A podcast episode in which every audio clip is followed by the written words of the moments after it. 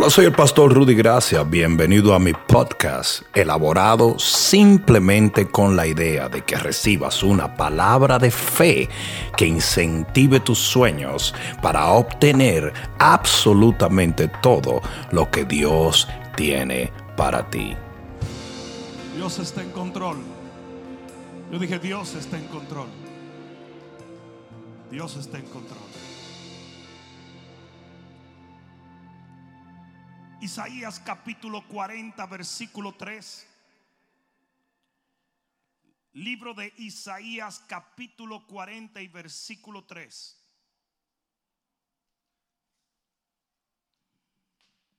Dice la palabra de Dios. Voz que clama en el desierto. Preparad camino a Jehová enderezad calzada en la, en la soledad a nuestro Dios. Todo valle sea alzado y bájese todo monte y collado, y lo torcido se enderece y lo áspero se allane. Y se manifestará la gloria de Jehová. ¿Cuántos pueden decir amén? Y toda carne juntamente la verá, porque la boca de Jehová ha hablado. Voz que decía, da voces, y yo respondí, ¿qué tengo que decir a voces? Que toda carne es hierba y toda su gloria como flor del campo. ¿Cuántos pueden decir amén a la palabra? Pon la mano en tu corazón y dile, Padre, háblame porque te escucho. Amén.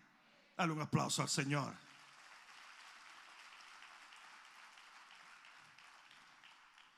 Quiero, anunciarles que el domingo tendremos un anuncio muy importante que darles. Un anuncio de mucha bendición y queremos que tú seas partícipe de lo que Dios está haciendo aquí en nuestra congregación. Amén. Por lo tanto, llegue temprano y traiga sus, uh, ¿cómo le digo? Su corazón abierto para lo que vamos a compartir. Dios está haciendo muchas cosas maravillosas aún en medio de todo este caos que estamos viviendo a nivel global. Amén. Isaías 43 nos enseña un principio muy interesante. Si yo voy a decirles algo y quiero que me entiendan. En Génesis capítulo 3, versículo 8, Dios, dice la Biblia, que se paseaba en el huerto del Edén al aire del día. Porque Dios creó al hombre con el único fin de tener comunión con el hombre. Hasta ahora me están siguiendo. Aquí va de nuevo, lo voy a decir otra vez. Dios nos creó para vivir con nosotros. Y tan obsesivo fue Dios en su amor que prefirió morir antes que vivir sin nosotros. Alguien debió decir amén allí. Y desde el principio vemos a Dios caminar con el hombre. Vemos a Dios literalmente de lado a lado con el hombre. Yo necesito que tú entiendas que el deseo de Dios de vivir junto a nosotros es tan grande que esa es la razón por la cual vienen cielos nuevos y tierra nueva. Porque el trono del Señor va a estar en medio de nosotros. Y la, óyeme bien, y esta tierra no puede soportar la dimensión de poder del trono de Dios. Porque ni el universo la soporta. Por lo tanto, Dios va a tener que crear un cielo nuevo y una tierra nueva para poder poner el trono de Jesús en medio de nosotros para que tú y yo podamos vivir con Él eternamente y para siempre. Cuando tú ves la ciudad de Jerusalén que ha sido profetizada, en esta tierra no se pudiera poner una ciudad de este tamaño, con estas dimensiones, porque rompería la tierra. No, no hubiera un cimiento que lo aguante. Por lo tanto, vienen cielos nuevos, vienen tierras nuevas, simplemente porque lo que Dios intentó al principio en el libro de Génesis va a ser lo que Dios hará culminar al final de los tiempos. Dios vivirá junto a nosotros. Pero aquí es donde viene lo interesante. Después que el hombre peca, El hombre causa una ruptura en la relación con Dios. Y no, no fue que a Dios se le quitaron las ganas de estar con nosotros, pero su interacción tenía que cambiar. Como Dios venía y estaba junto a nosotros, tenía que cambiar. Y por eso, debido a esto, a esta nueva interacción, es que vemos que cada vez que Dios va a visitar la tierra, cada vez que Dios iba a encontrarse con el hombre, cada vez que el hombre iba a encontrarse con Dios, el hombre tenía que preparar ese encuentro. Parece que no me están entendiendo. Yo le estoy tratando de decir que ya Dios no podía pasearse entre nosotros como Él lo hacía con Adán y Eva antes del pecado.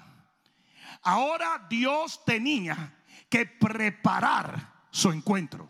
El hombre tenía que preparar o el lugar o prepararse a sí mismo o ambas cosas para poder encontrarse con Dios. Este principio lo vemos en Egipto. En Éxodo 12, 7 vemos cuando el Señor le dice al pueblo, mira lo que dice Éxodo 12, 7, esto es muy importante. Éxodo capítulo 12, versículo 7. Mira lo que dice. Dice, y tomarán de la sangre y la pondrán en los dos postes, en el dintel de las casas, en lo que han de comer. Y aquella noche comerán la carne asada a fuego y panes sin levadura con hierbas amargas lo comerán. Ninguna cosa comeréis de él cruda ni cocida en agua, sino asada a fuego su cabeza con sus pies y sus entrañas. Ninguna cosa dejaréis de él hasta la mañana. Está hablando de la comida. Y lo que quedare hasta la mañana y lo quemaréis en el fuego. Y lo comeréis así, ceñido vuestros lomos, vuestro calzado en vuestros pies y vuestro bordón en vuestra mano. Y lo comeréis apresuradamente en la Pascua de Jehová. Es la Pascua de Jehová. Versículo 12 dice, pues yo pasaré aquella noche por la tierra de Egipto. En otras palabras le dijo, espérate, yo te tengo que dar una lista de instrucciones, porque usted tiene que prepararse, porque yo voy a pasar por allí. Hasta ahora me están entendiendo. Y el hombre tenía que preparar su encuentro con Dios. Fíjate lo que, lo que pasa en Génesis 35. Jacob se va a encontrar con Dios en Betel. Y en Génesis capítulo 35 pasa lo mismo. Él tiene que prepararse. En el, mira lo que dice el versículo 1.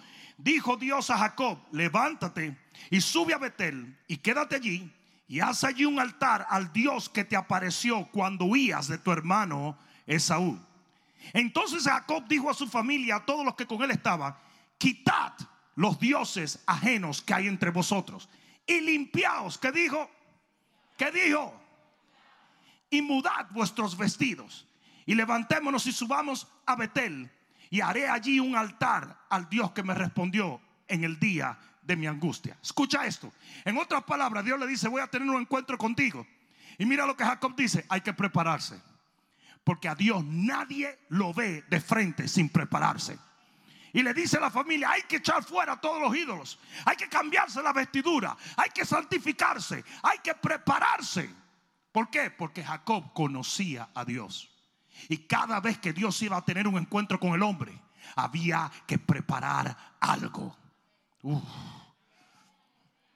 En Éxodo 24, Éxodo capítulo 24, y solo estoy poniendo la base de lo que quiero compartir.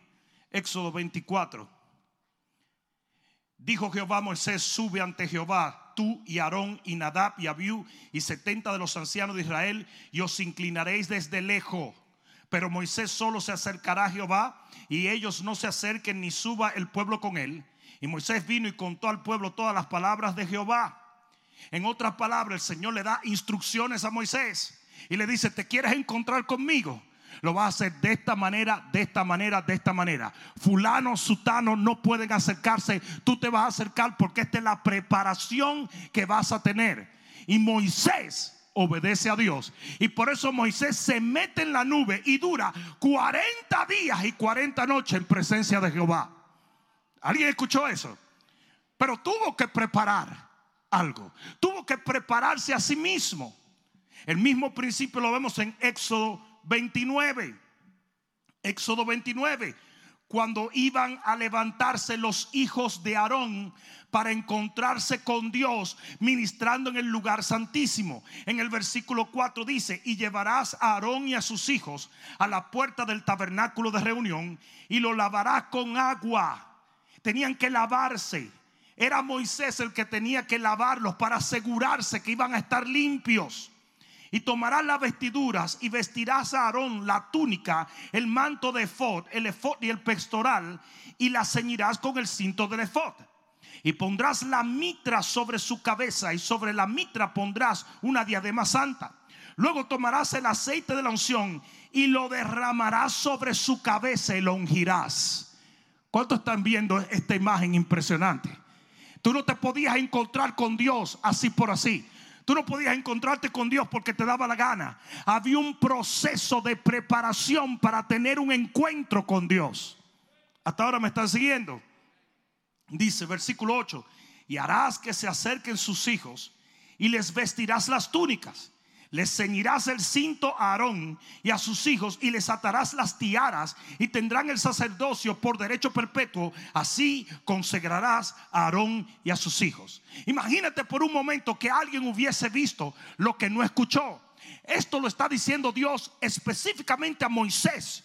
Imagínate que alguien haya visto a Moisés lavando con agua a esta gente, vistiéndolo con una túnica, derramando la unción y no tienen la menor idea de lo que Dios le habló a Moisés. ¿Sabe lo que hubieran dicho?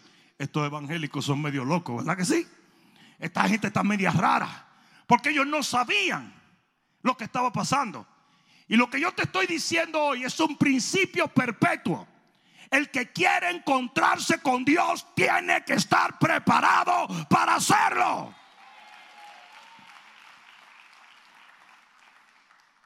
Si, si tú ves un tipo que está tirándose el perfume y peinándose y ah, pues, engalantonándose, tú sabes que va a tener un encuentro con una muchachona. ¿Sí o no? ¿Sí o no? Lo mismo una mujer, si tú ves una mujer, aunque ella siempre mete en el cuentazo de que, ay, esto fue lo que yo encontré. Sí, pero mira, le dejaste el ticket de Macy's aquí atrás. Ay, Siempre las mujeres dicen lo mismo. Este es un vestido viejísimo. Esta porquería cuando se voltean, Macy's, acabadito de comprar. ¿Verdad?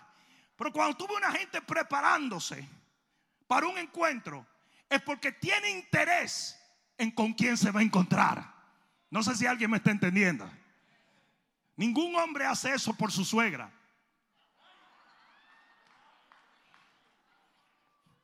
Traté de, de conectar con ustedes ahí un momento. Si tu suegra viene y te mandan a buscar al aeropuerto, el carro va sucio, tú vas lagañoso, porque tú lo que quisieras es morirte. Vamos a salirnos de ahí porque estoy viendo como mucha amargura aquí. En esos 33, 18, Moisés le dice a Jehová, yo quiero ver tu gloria. Yo quiero ver tu gloria. Y mira qué interesante. Él le dice, yo quiero tener un encuentro contigo. Yo quiero ver tu gloria, Señor. En el versículo 18, en el, 19, en el versículo 19 del capítulo 33 de Éxodo dice, y le respondió, yo haré pasar mi bien delante de tu rostro, o sea, me voy a encontrar contigo, y proclamaré el nombre de Jehová delante de ti, y tendré misericordia del que tendré misericordia, y seré clemente para lo que el que seré clemente. Dijo, mas no podrás ver mi rostro porque no me verá hombre y vivirá.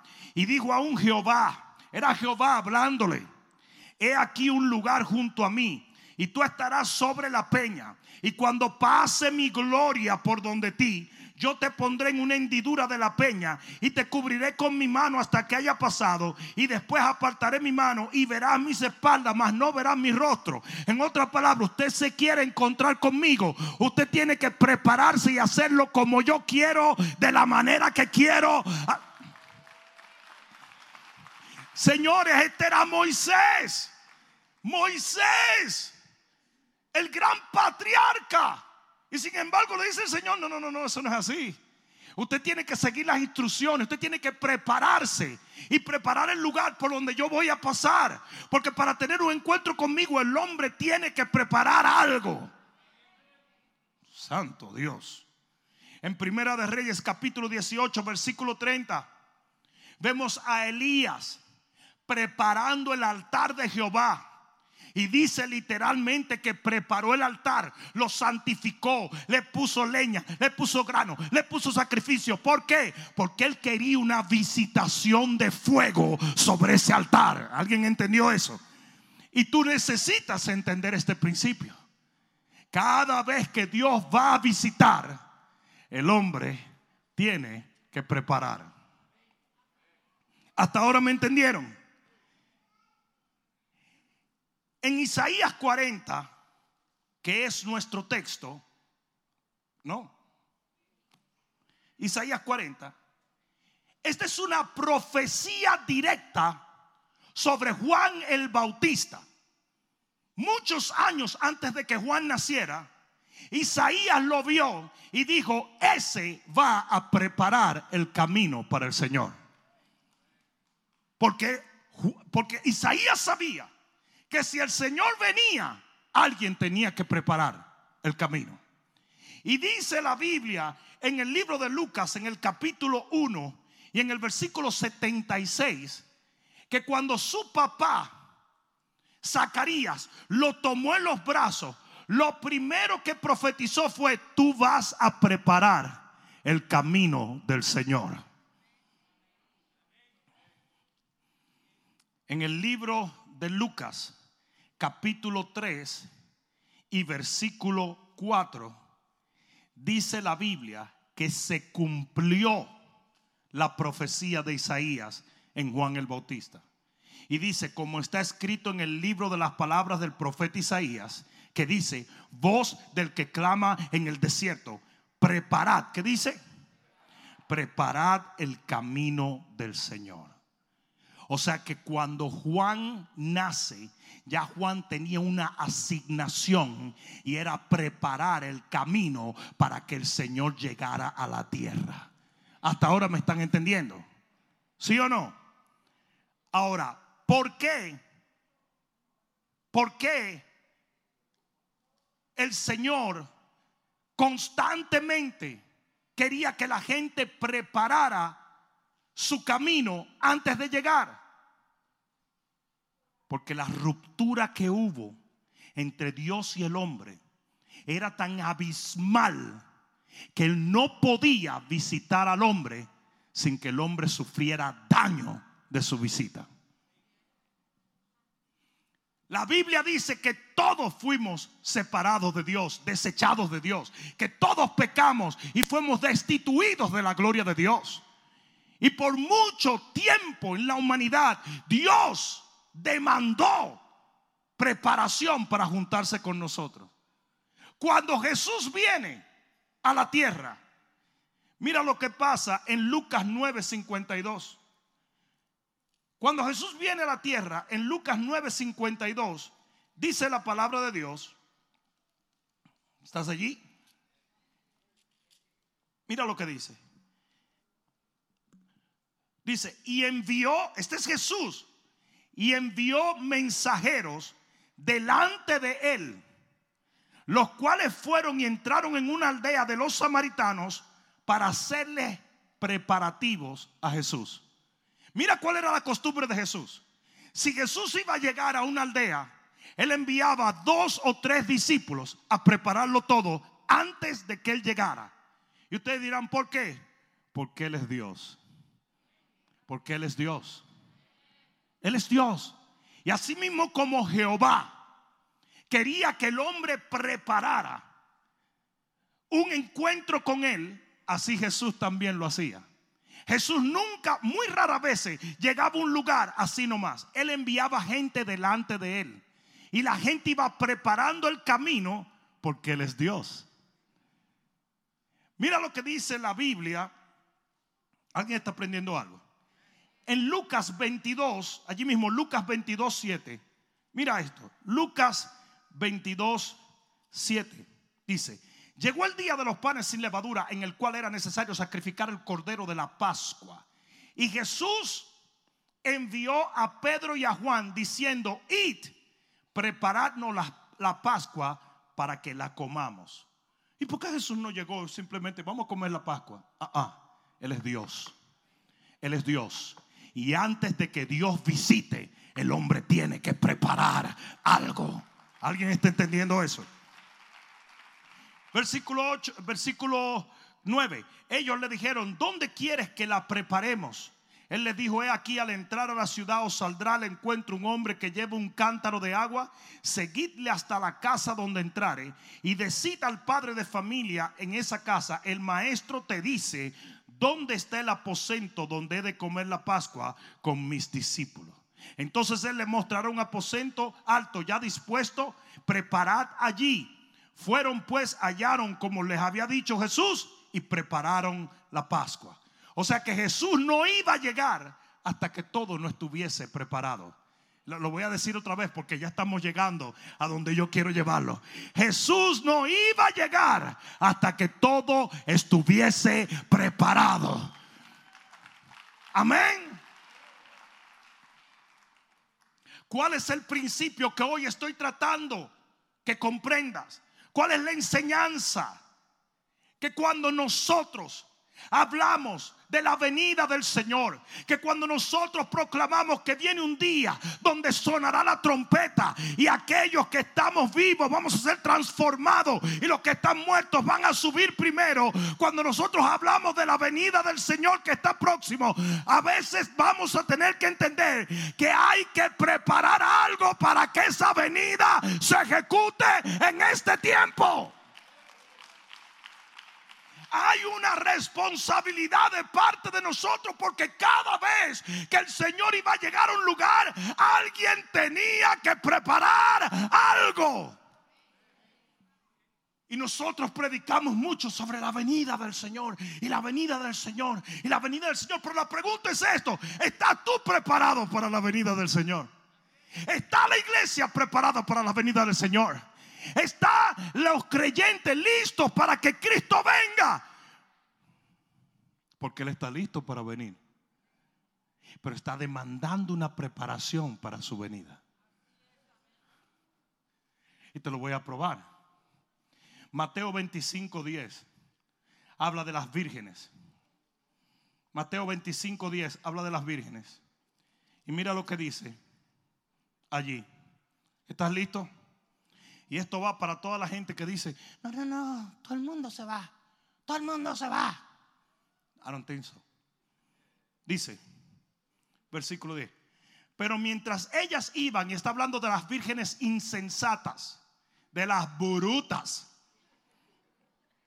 Y mientras ellas iban a comprar el aceite, vino el esposo. ¿Cuánto están esperando que venga el esposo? ¿Cuánto están anhelando que venga el esposo? Aleluya. Aleluya. Hay alguien esperando la venida del esposo. Si tú no estás esperando la venida del Señor, tú no eres parte de la iglesia. Porque dice la Biblia en Apocalipsis 22 que la esposa dice ven. ¿Mm? La esposa dice ven. Si usted, si, si, usted es una ramera espiritual, usted no quiere que llegue el esposo.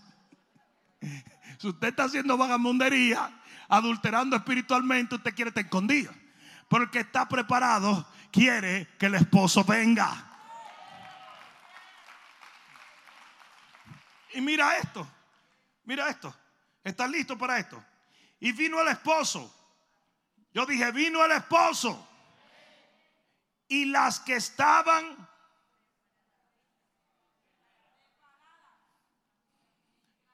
Las que estaban preparadas entraron con él a las bodas y se cerró la puerta. Ustedes saben quiénes se van con Cristo, los que están preparados. Yo dije los que están preparados. Los que están preparados. Eso hace que este mensaje sea uno de los mensajes más importantes de la iglesia. Usted tiene que prepararse para la venida del Señor. ¿Alguien entendió eso? Aquí dice que solamente las que estaban preparadas se fueron con él. Y yo sé que lo cantamos 20 mil veces. Y las que estaban apercibidas fueron con él. Pero a veces no lo razonamos. Esto no es un mito. Esto no es una canción. Esto es palabra de Dios. El Señor dice, solo se van los preparados. ¿Por qué? Porque desde el Viejo Testamento, desde Génesis hasta Revelación, cada vez que Dios venía a encontrarse con el hombre, alguien tenía que preparar algo. Y ahora mismo yo te digo que antes que el Señor venga, la iglesia tiene que estar preparada.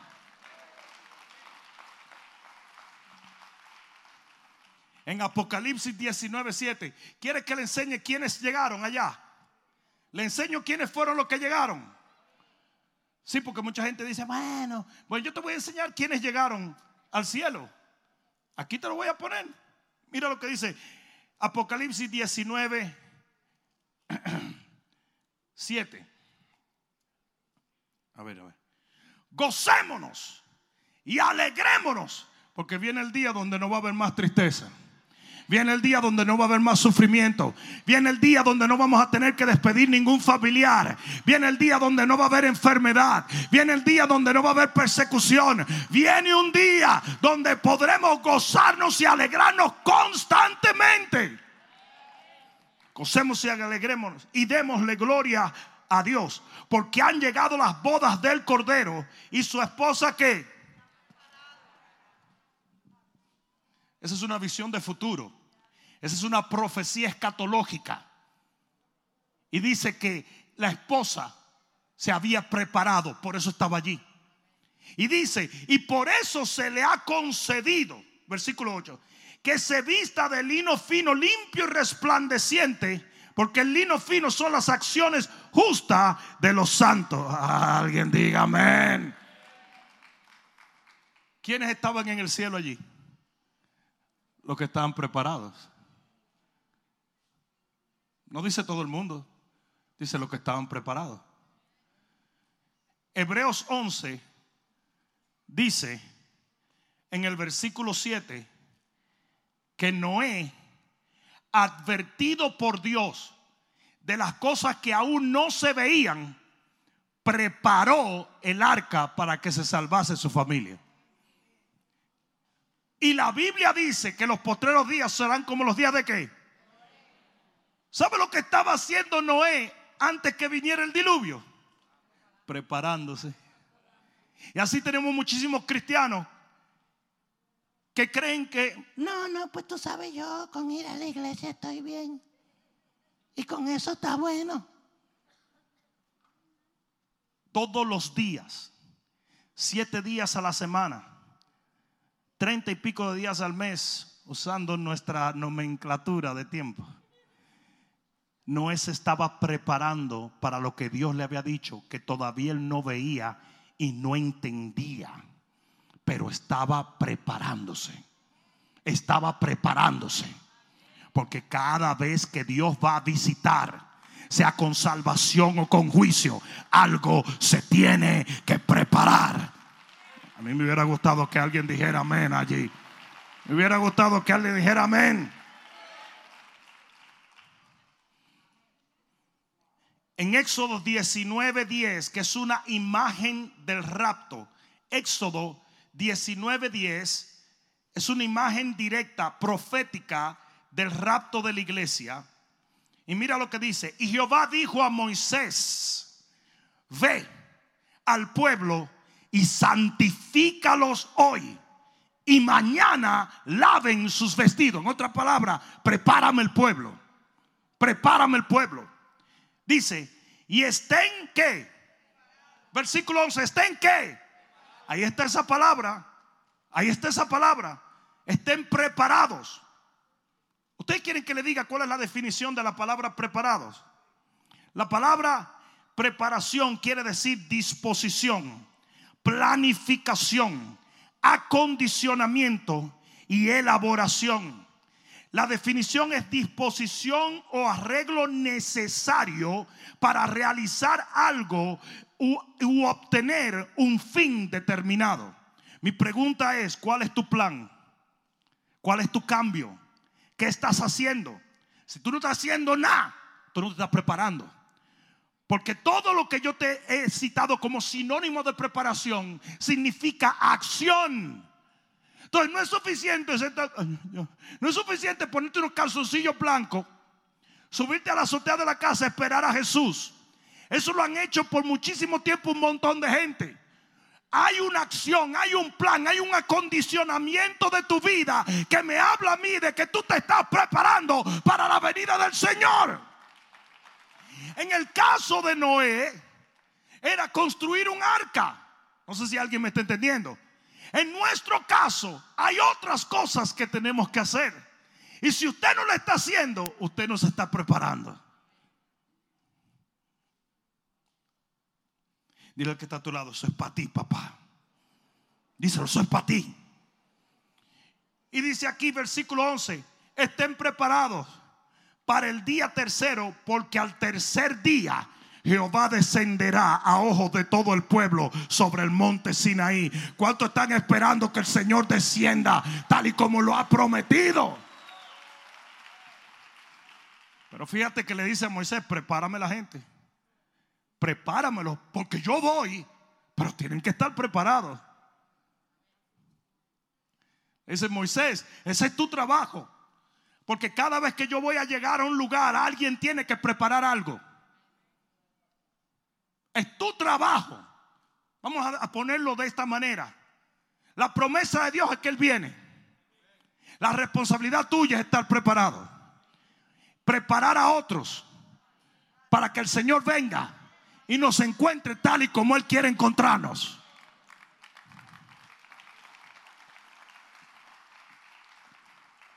Amén. Dice aquí, y señalarás el término al pueblo de alrededor, versículo 12, diciendo, guardaos, si no subáis al monte ni toquéis sus límites, cualquiera que tocar el monte de seguro morirá. Ahí están las instrucciones, la preparación, la indicación. Dice, no lo tocará mano porque será apedreado o aseteado, sea animal o sea hombre, no vivirá. Cuando suene largamente la bocina, que es una tipología de la trompeta, porque el Señor mismo vendrá con voz de arcángel, con trompeta de Dios y dirá a su redimido, sube acá. ¿Alguien está entendiendo eso?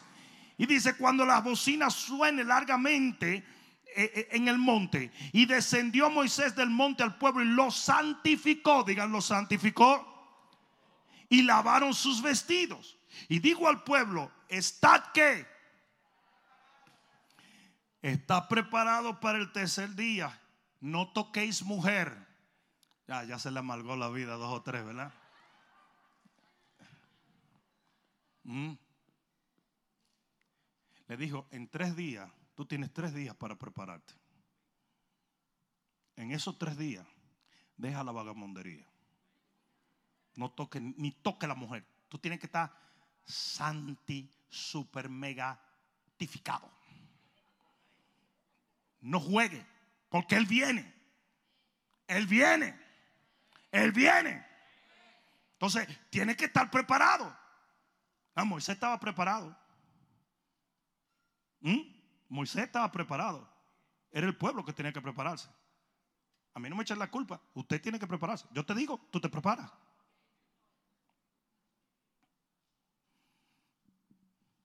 Dice aquí, versículo 16, aconteció que al tercer día, cuando vino la mañana, vinieron truenos y relámpagos una espesa nube, porque así vendrá Jesús también en una nube, sobre el monte y el sonido de bocina, porque así vendrá el Señor como trompeta de Dios. Y se estremeció todo el pueblo que estaba en el campamento. Va a ser algo poderoso, algo dramático. Y Moisés sacó del campamento al pueblo para recibir a Dios y se detuvieron al pie del monte. ¿Por qué Moisés saca al pueblo? Porque el pueblo obedeció y en los tres días se preparó para el encuentro con su Dios. Hay alguien que está entendiendo lo que el Señor está diciendo a nuestra generación. Iglesia, es tiempo de prepararse.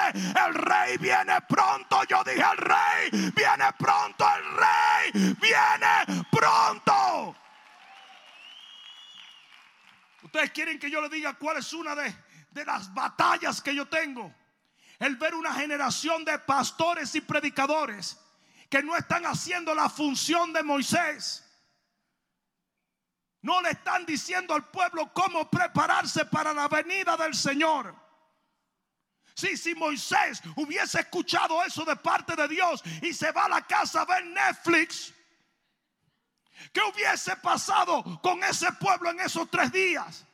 Jehová hubiera descendido y lo que era bendición se hubiera convertido en juicio. Porque Dios estaba demandando una preparación. Y hay mucha gente que se está comportando hoy en día en la iglesia como si Jesús viniera en 200 años. Jesús está a las puertas. Hay que prepararse.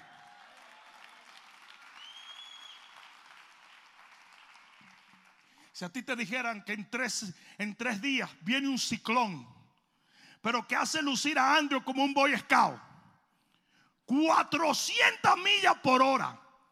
El ciclón te agarra aquí y tú vienes a parar en Cuba si te agarra un viento de eso. Es un monstruo que viene.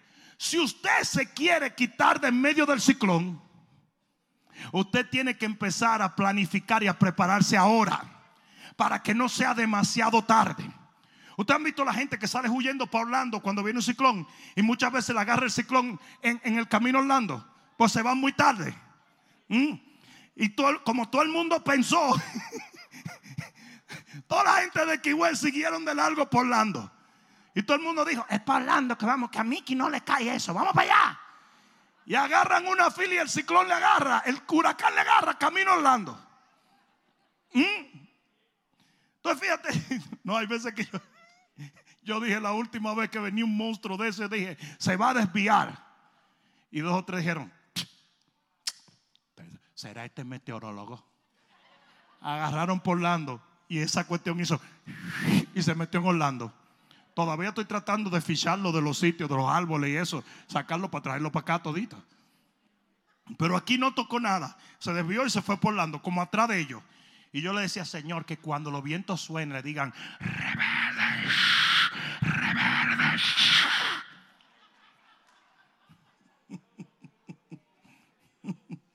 Rebelduzco.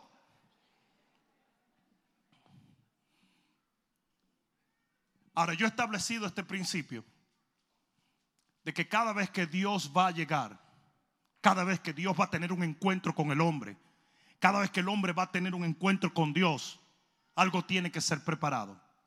Y en todos los encuentros que el hombre ha tenido con Dios en la Biblia, hay cinco elementos, cinco que son comunes. Y yo creo que esos cinco elementos tienen que estar presentes hoy en día en la iglesia de Cristo. Y si tú eres un creyente y verdaderamente te quieres ir con el Señor, será mejor que agudices tu oído porque estos cinco elementos están en toda persona que está verdaderamente esperando una visitación de Dios. Número uno, fe. Toda la gente que Dios le dijo, voy, a, voy para allá, tenían que creerlo. Tenían que creerlo. Si ellos no creían lo que Dios estaba diciendo, no se iban a preparar. Y el elemento esencial para usted comenzar a tomar en serio la venida del Señor es que usted crea que el Señor está a la puerta. ¿Y sabe cuál es el problema de hoy en día? Que tenemos un montón de cristianos diciendo, no, hombre, no. Eso lo estoy oyendo de hace rato. Sigue ahí, sigue ahí. Churin, churin, fun fly, que te voy a hacer un cuento. Te voy a hacer un cuento. Hay gente que prefiere ser confortado con una mentira que retado con una verdad. Cuando alguien te confronta con la verdad, te obliga a hacer lo que no estabas dispuesto a hacer. Pero si usted tiene verdaderamente fe, usted se va a dar cuenta que Dios no miente ni se arrepiente. Y si Él dijo que venía, Él viene. Y si las señales nos muestran que Él viene, Él viene. Alguien diga fe. La fe crea expectativa. Tú no puedes dudar de la venida del Señor. ¿Qué es lo peor que te pueda pasar? Bueno, pues yo creía que él vino, pero mira, no vino. y te fuiste tú. Pero de todas maneras te tenía que preparar para el encuentro. O te ibas a encontrar aquí con él o te ibas a encontrar allá. ¿Sí o no? Entonces empieza a prepararte. Porque hay mucha gente que me dice, ajá, pastor, ¿y si no viene? ¿Y qué es lo que te estamos diciendo que haga? Que te corte el cuello. Te estamos diciendo que, le sirva a Dios. No, eso no estaba todo supuesto a hacerlo. Anyways. Tú estás como algunos impíos que dicen. Entonces, una, una pregunta. Mira, mira, mira la pregunta impía. Todos los líderes aquí saben que esta es clásica. ¿eh? Esta es clásica. Entonces, si yo me paso la vida pecando, bailando bachata, vagamundeando, haciendo todo tipo de locura, metiendo romo como un alambique. De vez en cuando te tenía que dejar el hígado en la casa, en, en remojo, y yo me iba sin hígado. Para no dañarlo más. Y cinco minutos antes del rapto de la iglesia, me arrepiento, me voy.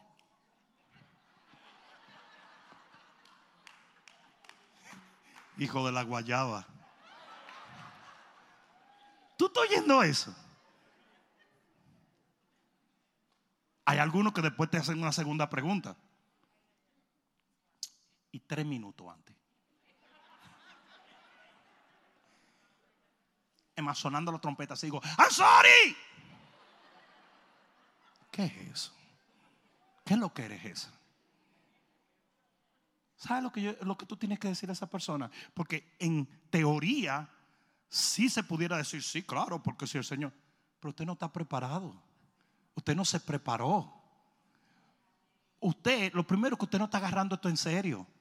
Porque si usted lo agarrara en serio, usted no fuera tan descuidado de permitir que las cosas se acercaran a un punto crítico antes de usted estar a salvo y su familia también.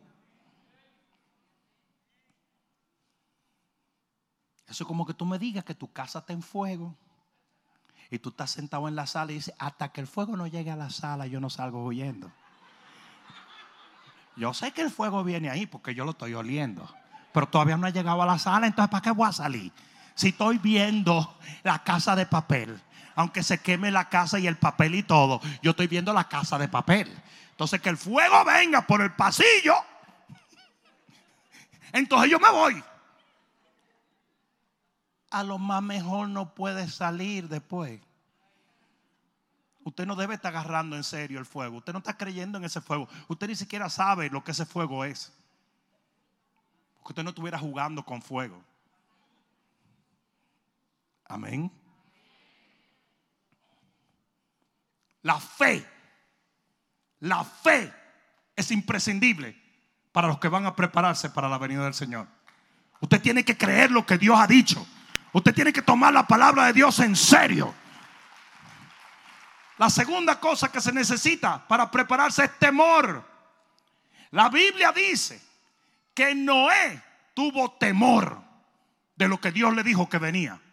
Y usted tiene que tener un respeto reverente a la venida del Señor. Esto no es relajo. El que se queda, yo dije el que se queda, se va a quedar en un lamento eterno. Usted tiene que entender lo importante que es tomar a Dios en serio. Dios no es relajo. Y la Biblia dice, no os engañéis que Dios no puede ser burlado.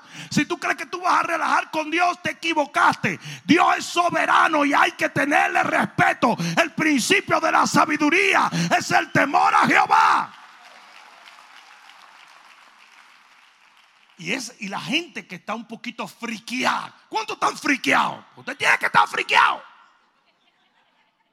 Oh, yo no dije asustado. Yo no dije con pesadilla. Eh, eh, esto- ¿Sabe la cantidad de gente que, que vive soñándose? Yo me soñé que sonó la trompeta. Y me quedé. Y me quedé. No, yo no estoy hablando de ese tipo de temor. Estoy hablando de reverencia, de un temor reverente, de un respeto. Tú no quieres que tus hijos te ven, te salgan corriendo, pero tú quieres que tus hijos te respeten cuando usted le diga lo que tiene que decirle y ellos obedezcan y hagan lo que tienen que hacer. Ah, eso quedó demasiado bueno. Alguien debió decir amén. Amén. Temor. cada vez que Dios le decía a una persona, prepárame un lugar, prepárate que voy, temían. Y usted tiene que temer a la venida del Señor. ¿Por qué tú crees que Dios reveló lo horrible que sería quedarse aquí? ¿Mm? Porque Dios quiere que veas las consecuencias. Porque solamente las consecuencias te harán temer de no hacer o hacer lo que no debes. Ustedes saben que hay un programa muy interesante para enderezar a los muchachos malcriados. Ahora existe lo que se llama un programa de las cárceles. Lo llevan a una cárcel y lo meten en la cárcel. Y cuando ellos salen de ahí dicen, me voy a portar bien, me voy a portar bien, me voy a portar bien. No, hombre, no, no, yo no soy ni rapero, ni sinvergüenza, ni ganguero. No, no, no, no, no. Yo quiero ir para la iglesia. Ah, scare straight. no sé si me están entendiendo. Scare straight. A Rudito le encantaba meter los pinchos de su mamá en, en los zócalos de electricidad. A mí eso me volvía loco, porque el tipo era bien rápido. Y cuando tú te descuidabas, ahí estaba el tipo metiendo eso. Y como que por dos o tres veces yo vi chispa y todo, pero no le dio. Hasta un día que agarró una especie de, de, de, bobby pin que era más largo y de metal. Y ese tigre se jamaqueó por tres horas. Y yo estoy en la cocina y estoy diciendo, ¿y qué está haciendo el niño? Electrocutándose. Ahora, ¿ustedes saben qué? Santo remedio. Hoy en día tú le dices a Rudy, conecta eso. Y él dice, espérate. Y agarra, agarra algo y se aísla. A veces tú tienes, tú tienes que entender que Dios quiere que tú tengas temor. No sé si me están entendiendo. El principio de la sabiduría es el temor a Jehová. Amén. Amén. Llévate un día, llévate un día a, tu teenager que le ha dado ahora con fumar cigarrillo. Que si Dios hubiera querido que nosotros fumáramos, nos hubiera hecho la nariz para arriba como una chimenea. Pero llévatelo, búscate una gente que esté muriendo de los pulmones por haber fumado con un cáncer pulmonar y llévatelo. Y dile, vamos a hablar con esta persona. Hágame el favor y explíquele a esta bestia. Cuando esa gente acá. Muchacho, se sanó el muchacho. El muchacho ve cigarrillo y lo reprende. ¿Mm? ¿Sí o no? Una de las peores cosas que está pasando en los Estados Unidos es la política ridícula de gente como Cuomo en Nueva York. No bail. Los tipos entran y salen otra vez. Entran y salen. Entran y salen. Ustedes saben, yo fui una vez a la cárcel La Victoria, que de Victoria no tiene nada. En República Dominicana. Yo fui a predicar allá. Antes de yo llegar a la segunda cosa, ya me iban a apuñalear tres veces. Aquello fue impresionante. Yo me prometí ese día que yo nunca iba a parar en una cárcel. Fuera lo que fuere, yo no iba para allá. Porque cuando tú ves la realidad, tú comienzas a temer. Dios quiere que tú temas su venida. Alguien diga amén la cantidad de pastores que no le enseñan temor a la venida del Señor a su, iglesia? Y por eso la iglesia lo toma como que eso es un relajo.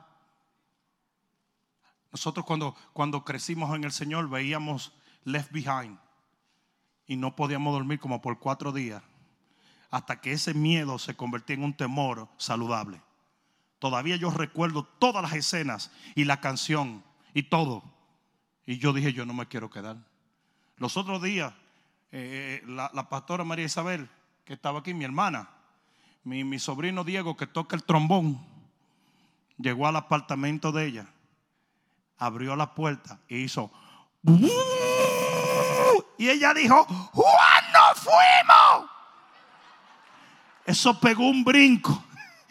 Y después se volteó y vio que Pastor Juan estaba sentado ahí y dice, por ti nos quedamos. Usted tiene que estar escamado. ¿Sí o no?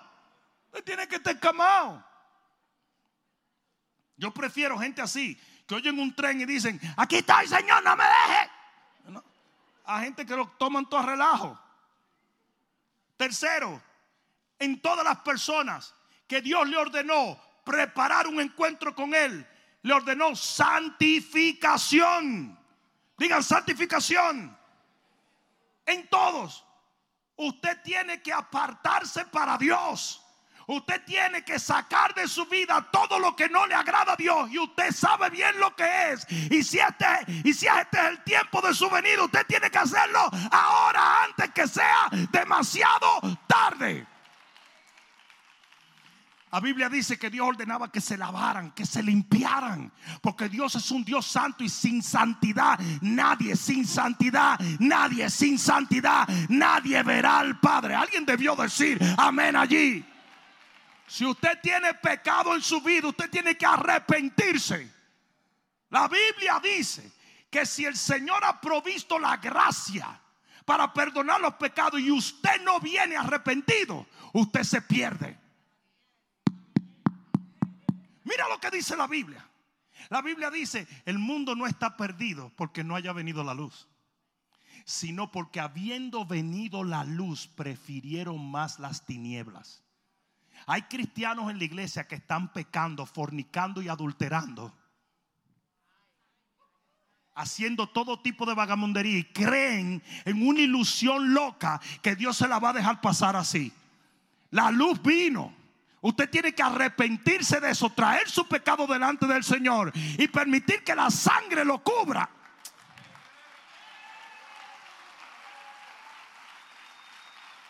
Arrepiéntete. Arrepiéntete. Hemos llegado a una iglesia tan humanista que si yo digo esto me tildan de religioso. Cuando Jesús lo dijo, arrepentíos y convertíos. Ese es el mensaje de Jesús. Ese fue el primer mensaje de Jesús. El pecado te separa de Dios. El pecado no te va a acercar a Dios.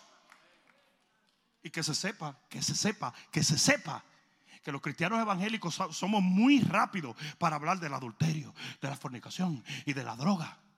Pero la Biblia habla de otros pecados como la mentira, la murmuración. Y esos pecados, tú sabes, las cristianas dicen, pues no, pues sí. Hay cristianos que mira eso es taca, taca, taca, taca, taca, taca.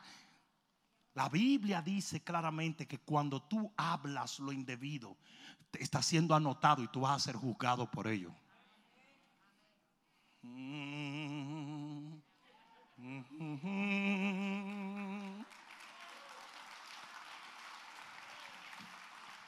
Cuatro. La cuarta cosa que estaba común en todos aquellos que tenían que preparar un encuentro con Dios era proclamación. Noé tuvo que ir donde su familia y decirle lo que el Señor estaba diciendo. Moisés tuvo que ir al pueblo y decirle lo que el Señor estaba diciendo. Y usted está supuesto a predicar 24 horas al día, 7 días a la semana y 30 y pico de días al mes. ¿De qué serviría que Dios me revelara lo que yo te estoy ahora participando y yo me quedara en la casa en vez de venir a decírtelo cara a cara? Mucha gente quizás no lo sabe, pero a mí me agarró el COVID. Sí.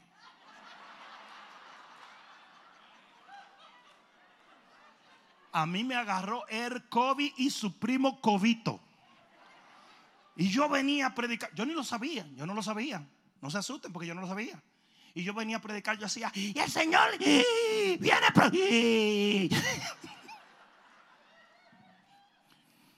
Ustedes me conocieron, recuerdan cuando yo tenía una aflicción por dos años que no podía respirar. Y yo seguí viajando, yo seguí predicando. Yo decía, pues si me voy a morir, tú sabes lo bueno que decir, aleluya, Adiós, pastor.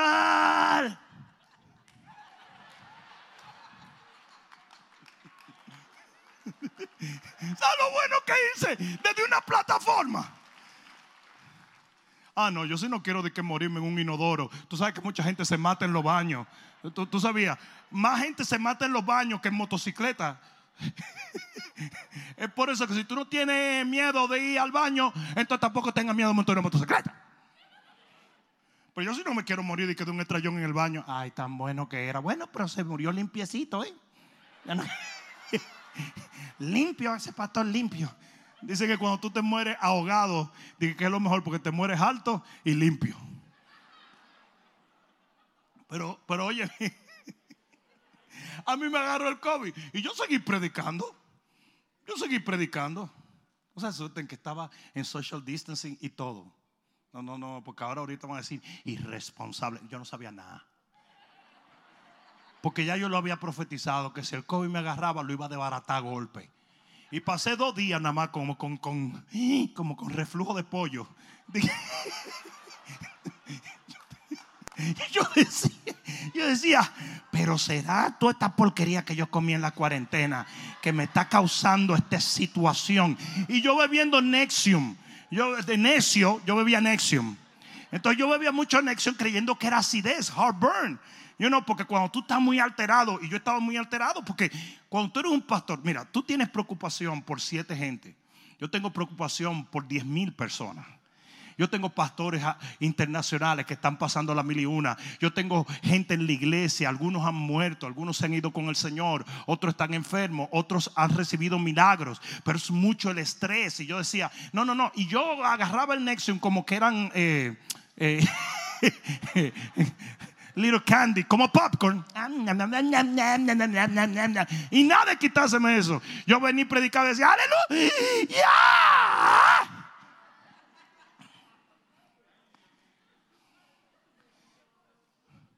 Pero es que usted está supuesto a predicar. Y dice que prediques a tiempo y afuera de tiempo. O sea, tú no puedes predicar cuando es conveniente. Tú tienes, que predicar cuando no es conveniente. Porque eso es lo que verdaderamente habla de celo. Amén. Nosotros tenemos un club de motocicletas, Segamoto, ustedes lo saben, por más de 20 y pico de años. Yo era un niño de 11 años cuando lo comencé. Pero, pero el asunto es que cada vez que va a llover comienzan todos los tipos, oh no, no vamos a salir porque va a llover. Y entonces, entonces tú lo ves grandote con todo su tatuaje, su chaleco y todo. Yo me voy para la casa. Así no es la cosa. Así no es, es a tiempo y afuera de tiempo. No, hay que arrancar para allá. No, una vez estábamos por el lago Kichobi y andábamos con un dominicano que creía que era meteorólogo, meteorólogo, era meteorólogo. Pero son las 5 de la tarde, se está nublando y dice él, hablaba así bien finito, decía, no, para allá no va a llover. Cuando agarramos para allá, el diluvio no cayó. Yo, yo estaba viendo los animales de dos en dos pasando por al lado de nosotros en el highway. A dos jirafas, dos leones, dos osos. Iban para el arca de Noé, estaban extraviados toditos. Yo dije, nos vamos a morir todos, nos vamos a ahogar todos. Pero usted no le puede tener miedo a eso. Ok. En estos días, salimos ahora hace dos días y va mi, mi hijastro rico conmigo. Que cuando le decían rico, yo pensé que era rico.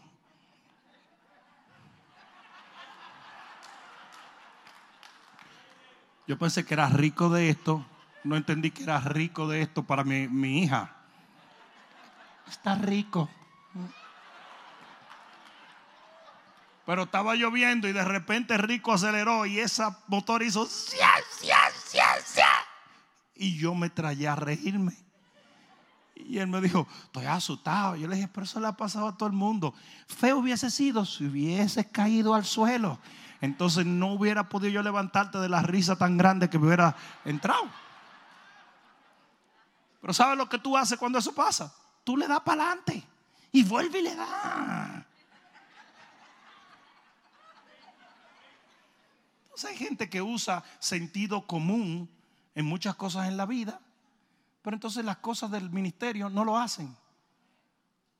Es la misma, el mismo asunto de estos demócratas sin vergüenza diciéndole a todo el mundo que se van a morir por ir a una iglesia y sin embargo pueden ir a Home pueden ir a Walmart, pueden ir a todos esos sitios. ¿Qué relajo es ese?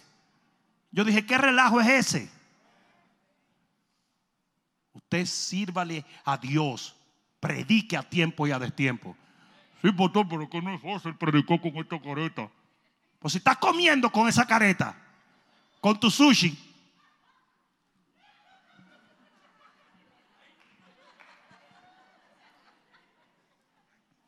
estás haciendo todo con la careta, pues predica con la careta.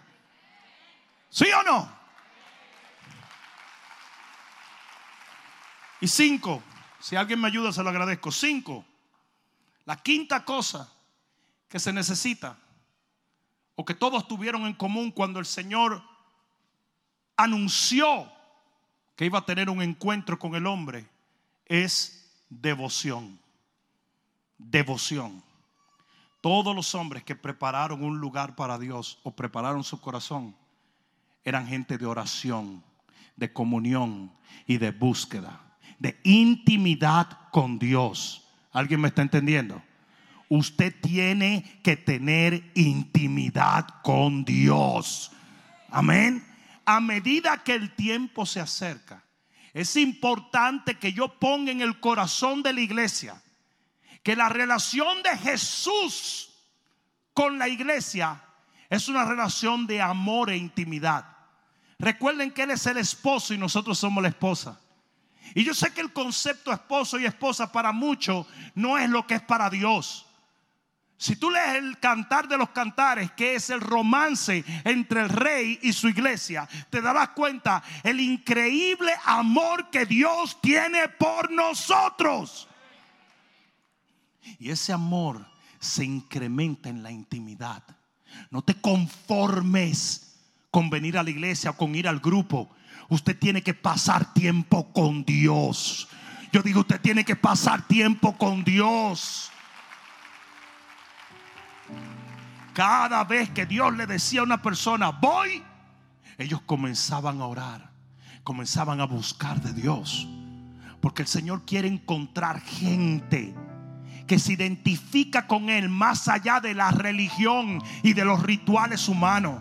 El Señor viene a buscar una iglesia sin mancha y sin arruga. Una iglesia que Él ame. Una iglesia que entiende que fuimos comprados por su sangre para vivir eternamente con Él, para Él y en Él.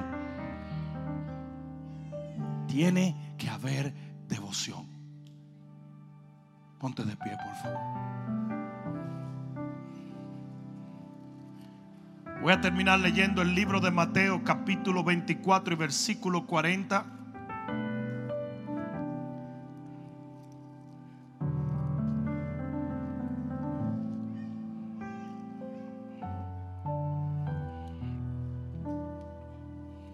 Mateo 24, 40 dice, entonces estarán dos en el campo, el uno será tomado y el otro será dejado. Sé que algunos quieren llevar a la suegra al campo ahora. Dos mujeres estarán moliendo en un molino. La una será tomada y la otra será dejada. Velad. Dile que está a tu lado. Velad. Porque no sabéis a qué hora ha de venir vuestro Señor. Pero sabed esto Mira lo que el Señor dice en el contexto de la venida. Porque Él no quiere que ninguno de nosotros nos quedemos. ¿Sabe de esto? Que si el padre de familia supiese a qué hora el ladrón habría de venir, velaría y no dejaría minar su casa. Por tanto, también vosotros qué? ¿Qué? Jesús está hablando del final de los tiempos. Jesús está diciendo que unos se quedan y otros se van.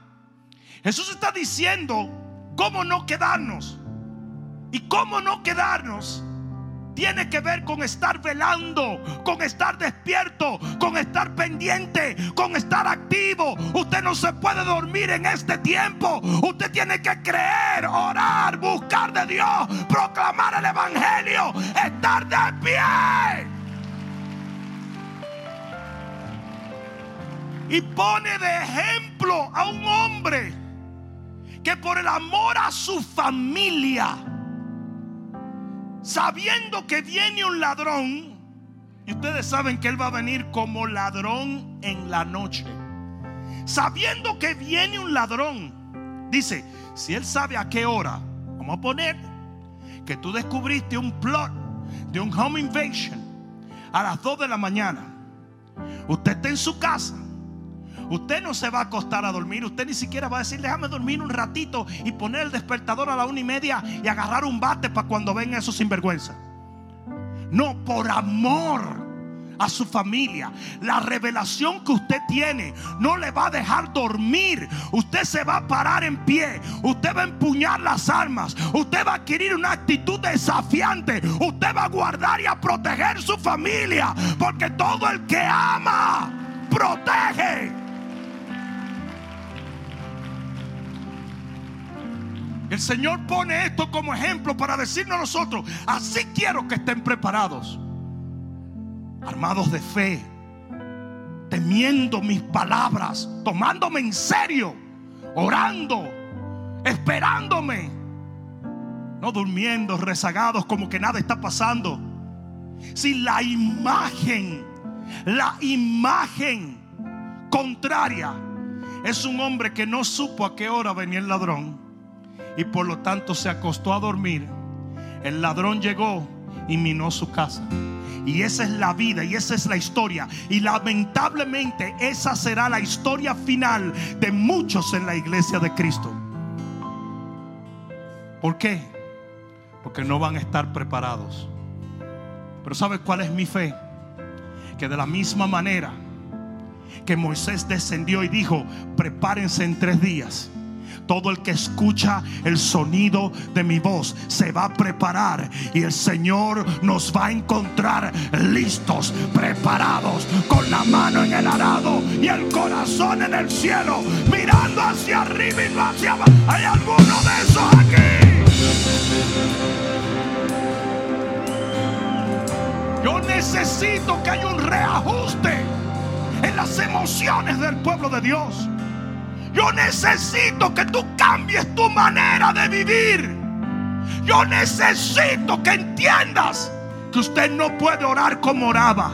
Usted no puede ayunar como ayunaba. Usted no puede predicar como predicaba. Usted no puede caminar como caminaba. Usted no puede inventar excusas para seguir haciendo lo que no le agrada a Dios. Porque Él está a la puerta y Él viene a buscar un pueblo preparado para Él.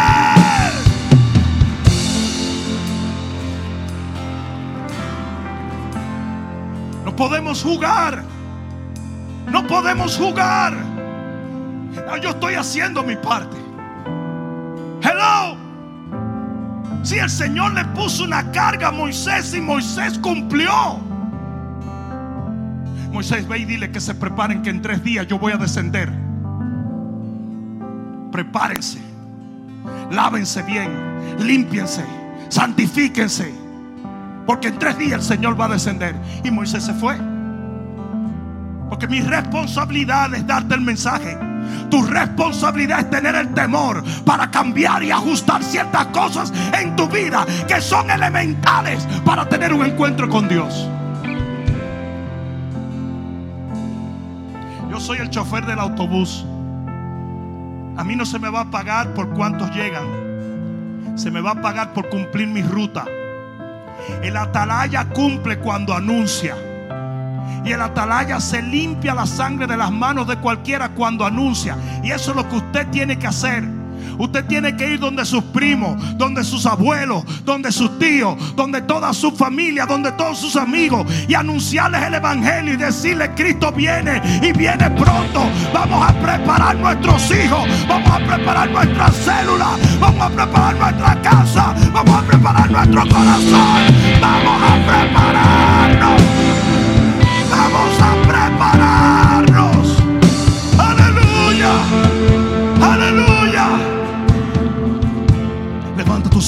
Cielo.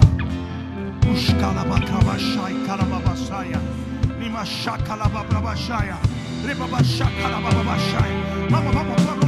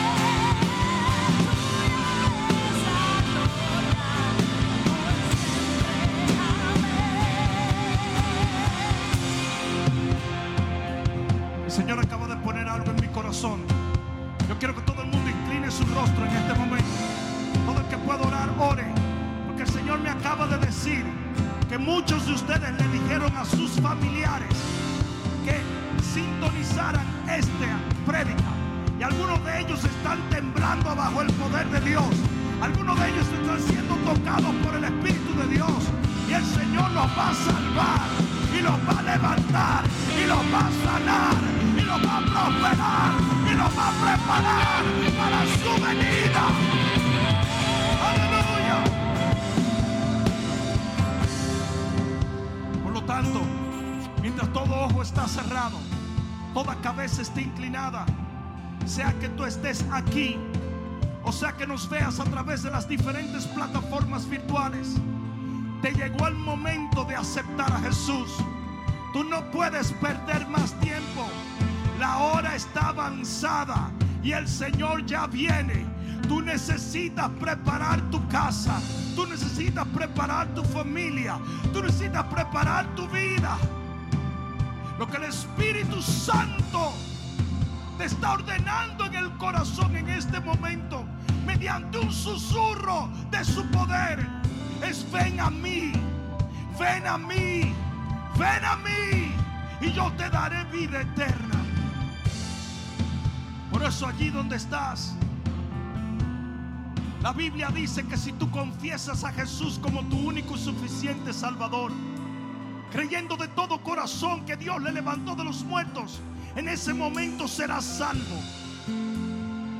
Por lo tanto, sea que estés aquí, o sea que nos veas en las diferentes plataformas, yo te hago una invitación a orar la oración más poderosa de tu eternidad. Y es la oración de salvación. Repite conmigo, Señor Jesús, en este momento yo me arrepiento de mi pasado y confieso con mi boca que tú eres mi rey y mi Señor, creyendo de todo corazón que moriste en la cruz, mas al tercer día resucitaste victorioso de los muertos. Y porque tú vives, yo viviré eternamente. Pues desde este día en adelante, yo te seguiré por el resto de mis días sobre esta tierra para vivir eternamente en los cielos de tu Padre. Amén. Dale el mejor aplauso que le hayas dado al Señor. My God, my God, my God, my God, dáselo fuerte.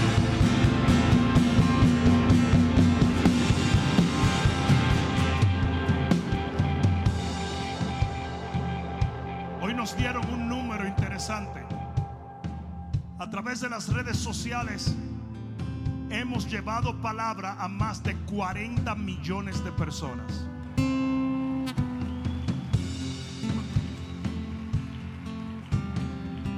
Este es el día donde el Evangelio será predicado alrededor de la tierra y luego vendrá el fin. Mano sobre tu corazón y dile, Señor Jesús, yo quiero estar preparado para tu venida. Ahora permíteme orar por ti. Padre, yo oro para que esta oración se convierta en un nuevo comienzo, no solamente para este cuerpo, sino, Padre mío, para todo creyente que la haya orado de corazón. En el nombre de Jesús, Padre mío, comienza a revelarles a cada uno de ellos las cosas que deben quitar de sus vidas y aquellas que deben agregar a sus vidas para estar preparados para tu venida. En el nombre de Jesús, el que lo crea, diga amén, amén, amén, amén. Se lo va a dar, dáselo fuerte. Vamos, dáselo fuerte.